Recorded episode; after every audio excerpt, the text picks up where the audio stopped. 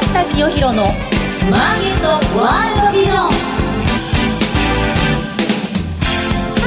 おはようございます。菅下清弘です。おはようございます。アシスタントの道岡桃子です。菅下清弘のマーケットワールドビジョンは企業のトップにその事業内容や今後のビジョンをお伺いする番組です。さて今日ご紹介する企業のリーダーは証券コード9270東証マザーズ上場株式会社総代表取締役社長崎本慎介さんです。今日はねなんか話題の社長らしいので、はい、いろいろお話をお聞きたいと楽しみにしております。それでは早速菅下清弘のマーケットワールドビジョン進めてまいりましょう。世の中の情報通信産業革命に貢献する株式会社ビジョンの提供でお送りします。株式会社ビジョンのグローバル Wi-Fi サービスご存知ですか？海外渡航の際に現地で快適にインターネットにつなげられるお得な海外用 Wi-Fi ルーターレンタルサービス多くの方にご利用いただいていますセキュリティやサポート体制も万全シェアすれば料金はさらにお得。コミュニケーションの壁をなくす音声翻訳機も合わせてレンタル可能。海外出張、海外旅行には、ビジョンのグローバル Wi-Fi をぜひご利用ください。ウォッチザカンパニー。ウォッチダカンパニー、事業内容、業績や今後の展望について伺っていきます。改めまして本日のゲストは、証券コード9270東証マザーズ上場株式会社総代表取締役社長崎本慎介さんです。よろしくお願いします。よろしくお願いします。えー、株式会社 SOU と書いて総と発音すると。はい。どういう意味なんですか？はい。こちらの漢字の人を思うというキーに銘書いて心のあの漢字から取っているんですが、はい、やっぱりあの事業の成長というのは、まあ従業員の満足と顧客の満足というものを両立させていかないといけないと思ってまして、はい、やっぱりその従業員に対する思い、そしてお客様に対する思いっていうその両輪をしっかり大事にし続けようということで、えー、株式会社そうという名前につけました。はい。いい名前ですね。意味がね、はい、えー、意味をお聞きしてよくわかりました。はい、ありがとうございます。えー社長はあのかなり異色の経歴とお聞きしましたが、はい、はい、あの私もともとあの高校卒業と同時にですね、はい、あの J リーグのガンバ大阪に入団いたしまして、3年間あのプロのサッカー選手として、はい、まあ活躍しました。まあ活躍できなかったので逆にあの戦力外通告を受けてしまったんですけれども、いやすごいです。でその戦力外通告をこう言っていただけたのは、つい先日日本代表の監督あのワールドカップ率いられたあの西野監督だったんですね。ね監督ですよね。はい。であの監督にあのまあ見事にあの戦力外通告言い渡されまして、でもあの私はやっぱりあのずるずるサッカーするよりかは、やっぱりああいう形で戦力外通告をという経験を得られたからこそ、まあ今という自分があるのではないかというふうに逆に感謝してます。なるほどね。で、そのガンバに3年おりまして、その後1年佐川急便という JFL のチームに1年在籍しまして、まあ午前中はあの佐川の制服着て荷物の仕分けなどの仕事を行って、まあ午後から土のグラウンドでサッカーするという形でやったん。ですが、やっぱりその将来的な自分の、え成長また活躍っていうことを見据えた時に、やっぱなかなかこうサッカー選手としてやっていくのは自分の実力的に難しいっていうふうに考えて、はい、22歳の時に、えー、サッカー選手っていう立場を手放しまして、はい、父親が大阪で、えー、の経営しておりましたのでそちらを、まあ、3兄弟の僕末っ子なんですが、はい、まあ、事業を引き継ぐ形で入社しました。あなるほどね、はい、でその当時その父親が経営してたのがまさにあのリサイクルショップでございまして、まあ、電化製品とか家具とかオフィス用品とか厨房用品っていう、まあ、街のリサイクルショップという形で経営してまして、まあ、それを3兄弟で継ぐ形でスタートしたんですが当時扱ってた商材っていうのはやっぱり物は大きいんですけど単価は低いもの、はいはい、でそれをずっと扱い続けることにちょっと成長の限界を感じたので、うん、まあ、3兄弟で相談し目をつけたのがこの今メインで扱っている時計バッグジュエリーなどのブランド品になります。ね、で2007年に大阪で、えー、ブランド買取専門店なんぼやっていう買取専門店をオープンさせていただきまして、はい。まあ、現在は骨董美術品専門に扱うブランドも含めて全国で63店舗買取専門店を展開しているというような会社でございます。なるほどね、はい、今もブランド品中心のリユースなんですか、はい。はい、今も時計、バッグ、ジュエリー、まあ、アクセサリーがメインでございまして、はい、え骨董品も総売上高の10%前後が今骨董品というジャンルも新たに、えー、増えてきております。骨董品というのは美術品ですか？はい、美術品でございます。まあ、本当に骨董品と言われる、まあ、絵画や、はい、えー、陶器や、はい、そういう掛け軸や、はい。まああらゆるものですね。あの弊社には約40名前後のはい。骨董品、美術品の専門の鑑定士が在中しておりますので、ええここも本当にブランド買い取りをメインに行っている企業様、はいあにはない私たちだけのえええ魅力かなと思ってます。そうです。またこれ美術品や骨董品ってですね、単価が高いんですよ。そうですね。ええ骨董品はですね八甲堂というあブランドええ。で買い取りさせていただいておりまして、はい。八甲堂はもう銀座含め、えー横浜であったりだとか、まあ、あの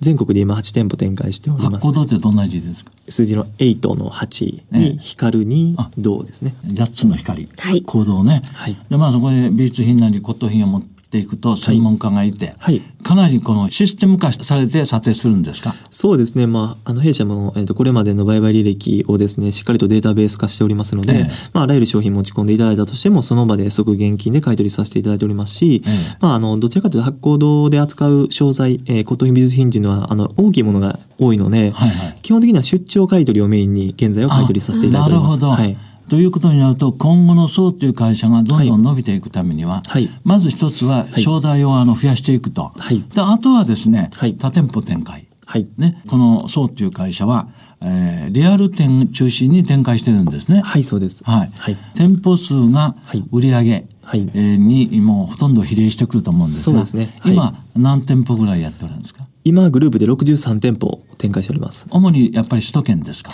主に首都圏ですね、ええ。東京を中心に大阪名古屋という形ですね。はい、はい。はい。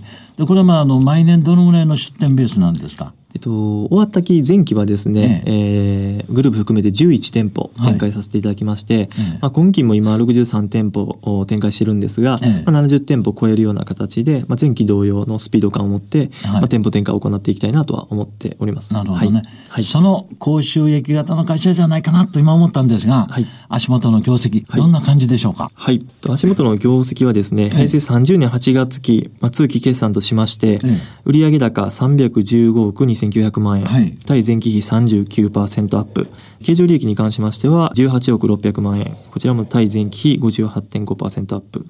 平成31年8月期、今期ですね、はい。の通期の決算予想としましては、えー売上高356億5000万円と、はい。対前期比13.1%アップ、えー経常利益に関しましては21億3000万円、えー対前期比17.9%アップというふうに今予想しております。なるほどね、はい。社長来年のはい。平成31年8月期はですね、はい。売上経常利益ともにはい。同収同益がはい。続いているんですが、はい。こちらの方は売上が13.1%、はい。経常利益が17.9%でですね、平成30年の決算期に比べればはい。伸び率がやや見劣りするんですがこれはどういうわけなんですかね、こちらはですね、あの、まあ、終わった期前期はですね、はい。あの、まあ、買い取りの施策としまして、はい。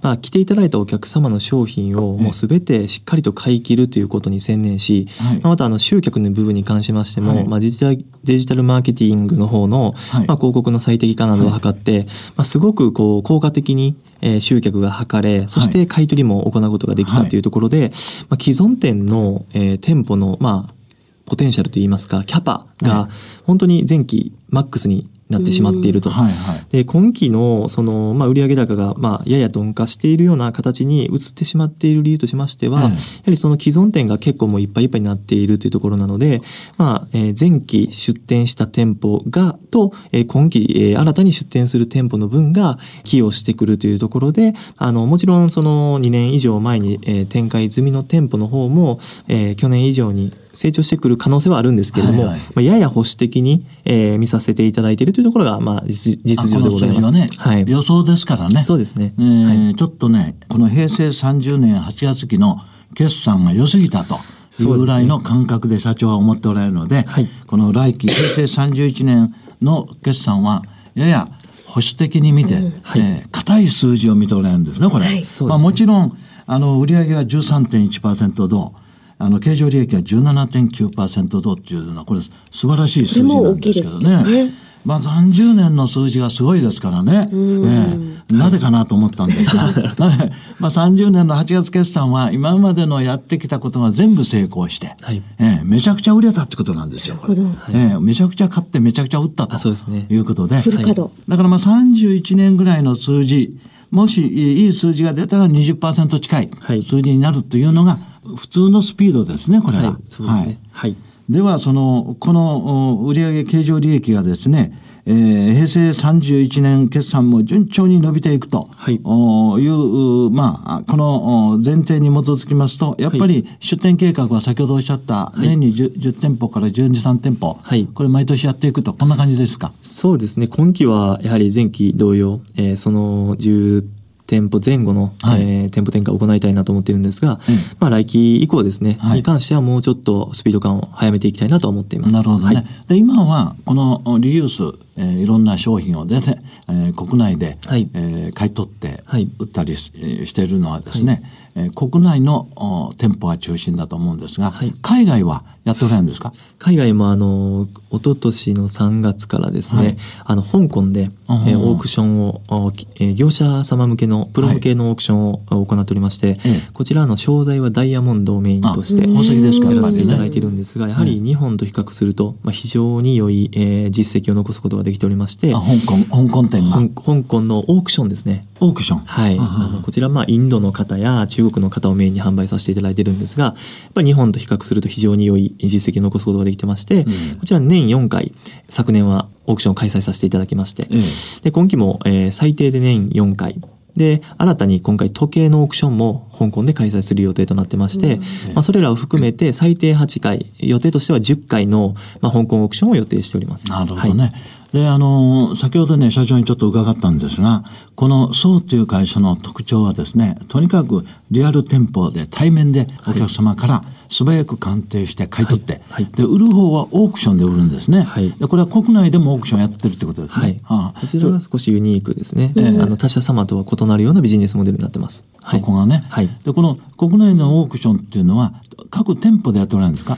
あの、弊社の品川のええ。オフィス内にええ。オークションルームを設けておりまして、ええ。そちらで毎月4日間、はい。えープラス、まあ、先月からえー書面での入札もスタートしましたので、はい。計5日間なんですが、えやらせていただいてまして、そちらで、まあ、あの、先月買った、あリアル店舗63店舗で買った商品をですね、そこに集めて。一括で売るというようなビジネスモデルででこのオークションへの参加者っていうのは、はい。一般の消費者ですか？それとも業者ですか？はい、あの業者様。あ業者専門のオークションになってます。なるほど。なので、まあ本当にライバル企業がですね、ええ。まあ私たちの買い集めた商品を買いに来るというような、ええ。まあちょっとユニークな構造になってます。あーユニークですね。はい。うん。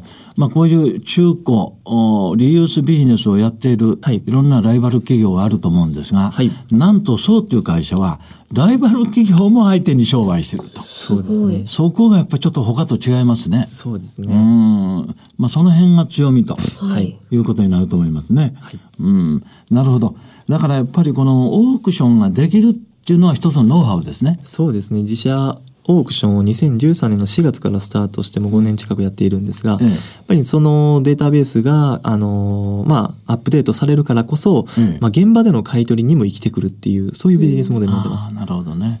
ということで、まあ、香港でそれだけし成功されっていうことになると、はい。まあ、将来シンガポールとかね、はい。えー台北とか、はい。まあ、アジアの富裕層がいそうなところ、まだまだ進出する機会ありますね。そうですね。おっしゃる通りで、やはり今までは日本で店舗展開をし、ええ。まあ、買い取った商品を今回香港のオークションで売売ったという、まあ、そういった実績を得られましたので、ええただまあ、香港のみならずですね、ええ今おっしゃっていただいたようなシンガポールや、まあ、東南アジアはい含めて、やっぱり新たなチャレンジで、その日本で買ったものの利益追求をえ海外で行っていくっていうことは、まあ、今期しっかりえ取り組んでいきたいなと思っています。そうですね、はい将来はアジアっていうね、ビッグマーケットが待っている。はい。とにかく今はね、世界のマネーはアジアに集まってるんですよ。はいこれはもうそうっていう会社にとっては追い風ですね。すねまあ、まだもっといろいろお聞きしたいんですが、はいはいまあ、この辺で前半をちょっと締めて、はい後半社長の目指すところとはいいうようなところをお聞きしたいと思いますので、はいよろしくお願いします。お願いします。続いてはこちらのコーナーです。マイビジョンここからは企業のトップが考えるこれからのビジョンや人生のターニングポイントなどについて伺っていきます。まあ、あー向こう5年10年のそうっていう会社の事業モデルっていうか目指すところはいがあればお話しいただきたいと思うんですね。はい、そうですね。やはりあの、まあ、この7年で創業7期を終え、はいこのブランドリユース業界の中でも、まあ、売上高としては今現状2位というポジションを使うことができております。で、まあ、この短期間でこれだけの急成長をしている企業というのは、リユース業界でも私たちだけというふうに思っておりまして、ただまあ、まだ2位というところなので、はい。まあ、まずこのラグジュアリーブランドリユース業界の中では、まあ、ダントツ飛び抜けて1番というものを取らないといけないと思っています。で、さらにやっぱり日本だけでは僕満足できないタイプですので、やはりあの世界っていう、まあ、視野を広げてですね、まあ、世界の中でも、まあ、ラグジュアリーブランドといえば株式会社そうであるっていうふうな、えーことを想像していただけるような、まあ、世の中にインパクトを与えられるような、まあ、企業をですね、まあ、従業員ともに、えーしっかり作っていきたいなというふうに考えています。なるほどはい。ね。1位との差は売上でどのぐらいなんですか？現状、そうですね、100億ないぐらいですね。100億ないぐらいですか、はい。なるほど、はい。今のあの社長のこの、おまあ、あ感触では、はい。えーどのぐらいで追いつき追い越せそうです？23年以内ですか？まあ、2、3年以内は、あの、猶予があれば、もうすぐにおおいけるかなと。素晴らしい、ね、業界1位。はい。業界1位いけると、もう一番いかないと取らないと意味がないと思ってます。うんので、あただまああの単純に売上高を上げるというだけではなくて、ええ。やっぱりそこにしっかりとしたあの芯というか、はい。あのなんだろう思いの部分もしっかり大切にしながらあの従業員とともにこう新しいサービスをはい。世の中にこう、リリースをしてですねやっぱりあのお客様が、まあ、そうという企業がいたからこそ、ええまあはリユースというものの価値観が変わったとか、ええまあリユースをすることによって新しいものを買うことができたとか、まあ、そういう新たな価値っていうものをやっぱり作っていきたいなと思ってます。はい。まあ、そうで例えばあのラグジュアリーな品物、はい。ハンドパックでも宝石でもあの持ち込まれて、はい。えー売ったり、はい。えーされる方はやっぱり一番喜ばれるのは、はい。あの自分が思ったより価格を高く取ってもらうことですかねやはり。まあ、基本的にはやっぱりそういう感覚で来られる方が多いんですが、ええええ。やっぱり私たちは単純に金額を伝えるだけのドライな接客ではなくて、ええ。やっぱり金額の背景にあるそういった理由の部分ですね、うん。お客様がご理解いただけるようなその金額の背景とかプロセスの部分を重視してまあお客様とコミュニケーションさせていただいているというところところが、まあ、私たちの特徴の部分でもあるかなと思なるほどってます。ね、なぜこの値段で買い取るかとはい、はいいうことをよく説明してはい。満足してもらうと、そうですね。いうこと。いや私ね、そうっていう会社はこんな伸びてるんだから、はい他のリユースの会社よりも,、もう高めに買ってくれるのかなと思ったんですけどね。もう高い、高く買うのはですね、ええ。もう本当に当たり前というところで、ええ。やっぱりそれ以上の付加価値をどれだけお客様に提供できるかというところがやっぱり差別化だと思いますので、ええ。やっぱりお客様も人対人ですので、そうですね、はい、この方にこのコンシェルジュ鑑定士にその商品をつないでいいかっていう視点でやっぱり物を手放される方は非常に多いので、うん。なので私たちはそういったお客様にしっかりこう安心して手放していただけるようなあー接客うんマナーというか接客スキルをあの日々、えー磨かせていただいている感じです。なるほど、はい、でリアル店舗にですね、はい。宝石や時計や、はい。えーシャネルのバッグやはい。これをあの売りに来る方と同時にはい。このリユースのものを買いに来る人もいるんですね。はい、私たちはですねあの、ええ。買い取り専門店を展開しておりましてあなるほど。その店舗では買い取りだけなんですが、まあ別ブランドではアリューというそのヴィンテージのセレクトショップも大阪の心斎橋と東京の銀座の2店舗展開してますのでそちらであのそういったもの富裕層またはインバウンド向けに対して商品を販売させていただいます。なるほどね、はい。まあそうっていう会社のリアル店舗は買い取り専門なんです、うん。だから売りたい人はいらっしゃいと。そうですね。うん、それ珍しいですよね。うん。うん。でそのう買い取って集めたものをこのオークションにはい。出してボーンとさばいてると、はい。こういう感じですね。そうですね。なるほど。他の業者さんが買いに来るってことはそれだけいいものがあるってことですか、はい、おっしゃる通りですね。私たちまあ先月に買った商品を今月のオークションに売りますのでやっぱり鮮度が高いんですね商品の。まあなるほどね。流行ってことですか？流行のそのトレンドの商品が大量に出品される。でかつ私63店舗の店舗を持ってますので、まあ、それ骨董品含めてなんですが、ええ。だからそう大量に鮮度の高い商品がオークション出品されるオークションというのは私たちだけなんですね。うんえーもう売り切っちゃうってことですか？90まあ、4期連続95%前後らの落札率です。すごいですね。ほとんど在庫ないってことですね。そうですね。すべて利益確定でほぼ売れてしまう。これはあの長年こう培ってきた査定のノウハウ、うん精度っていうものが高いからこそ、そういうえっ、と利益確定でしっかりと95%ものがどんどん売れていくっていうようなビジネスモ流デル。行がありますからね。はいやっぱ、りそうですね。だからねトレンディーな鮮度の高い品物をはい買い取って、うんそれ出してるからもうボンボン売れると。そういうことです、こういうことですね。はいでまあ私ねそうという会社のすごいあの将来楽しみなのは、はいえーもう簡単に言うと富裕層相手の仕事じゃないですか。はい。はいね、はい。こういう富裕層相手の人の仕事っていうのは企業の世界ではプライベートバンキングはい。といってですね、はい。まあ、専門に富裕層の方にだけいろんなサービスやはい。情報を提供するんですが、はい。この層のリアル店舗60店舗に訪れるお客さんたちのはい。データっていうのは全部入ってるんですか、もちろんです。そうですよね。はい。でこの一度でもシャネルのバッグ売った人のデータが入ってるってことになると、はい。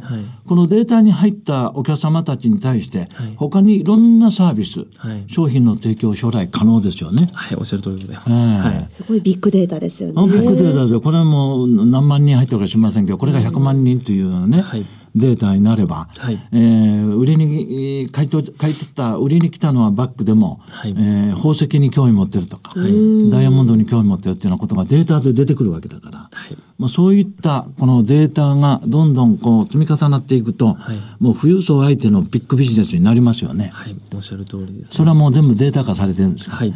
会員制ビジネスとかになってるんですか？いえ会員っていう形ではないんですが、え。